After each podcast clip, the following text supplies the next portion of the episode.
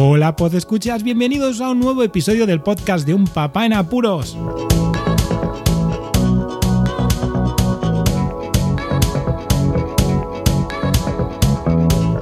Un episodio 196 que lo grabo de viaje.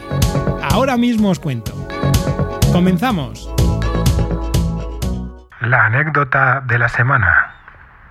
Pues actualmente os cuento una anécdota y es que voy a pasar muchos apuros mientras me estáis escuchando y durante la semana pues seguramente ya hayan pasado, pero a mi padre, al abuelo de mis hijos, lo van a operar justo el día de hoy, cuando salga este podcast. Así que nada, es una pequeña anécdota en la que mis apuros se van a aumentar. Estamos eh, de viaje el pequeñín y yo para ver a la familia y estar con ellos y prestar todo el apoyo y el ánimo ante una operación que seguro va a salir muy bien. Así que un beso papá y seguimos con el podcast. Venga.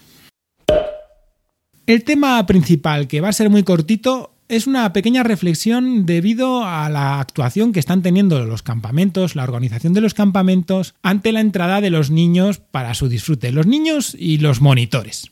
Si no lo sabéis, os lo recuerdo, a fecha de hoy, 19 de julio de 2021, la pandemia por la COVID-19 está pues teniendo ya una caída mm, supuesta gracias a las vacunaciones y a la inmunidad que estamos adquiriendo todos. Supuesta porque lo importante, y repito, lo importante es que las vacunaciones permiten que no haya muertes y que los ingresos en las UCI sean mínimos. Vale, a ver, es que siempre estoy escuchando a la gente de la que sale en la televisión, incluso expertos, que empiezan a decir las cosas mal cuando a la gente hay que empezar a informar y a educar desde el principio. ¿Para qué sirve una vacuna? Y en este caso lo hacen mal. Así que bueno, dejando a esto a un lado, ha habido un problema de rebrotes debido a fiestas, a la forma de ser que tenemos aquí en España.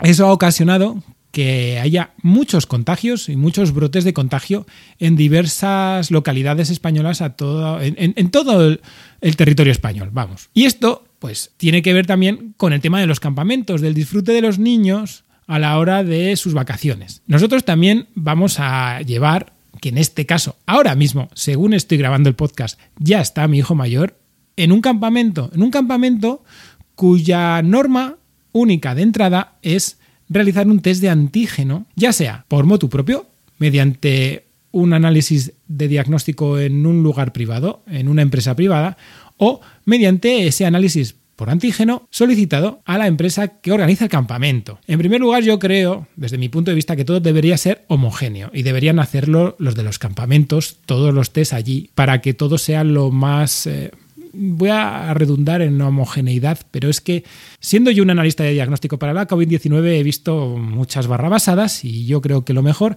es que sea todo lo más sencillo y lo más homogéneo posible. Así que desde este punto de vista, desde mi punto de vista, como científico y ahora clínico, debería ser así. Pero también deberían hacerlo por norma a la salida, porque claro, cuando lleguen a casa pueden ser un foco y una semana los chavales por ahí puede pasar de todo por mucho cuidado que tengan los, los monitores, por muchas pruebas que se hayan hecho incluso los monitores, porque los monitores son gente joven, más allá de la adolescencia, los cuales han tenido una vida y sí, se hacen todas las pruebas y se tienen certificados, pero somos seres humanos y puede pasar de todo. Así que bueno, eh, esta situación ¿no? de los campamentos sí que puede llevar un poco más, eh, no sé, de relax a la mente de la gente, pero no olvidemos que todavía estamos ahí, que el virus está purulando, que estamos en fechas de verano, que le gusta un poco menos la temperatura eh, alta a este virus, pero que debemos de tener dos dedos de frente, solamente. ¿Y los campamentos? Pues bueno, dependiendo de quiénes, sé que eh, pues eh, ellos tienen mm, ganas de hacer las cosas bien porque se juegan también el ganar ese dinero, ya que si ocurre algo, pues van a tener que cerrarlo, ¿no? Así que nada, os dejo aquí esta casi perlita dedicada a los campamentos, a la actuación que se está teniendo ante esta pandemia.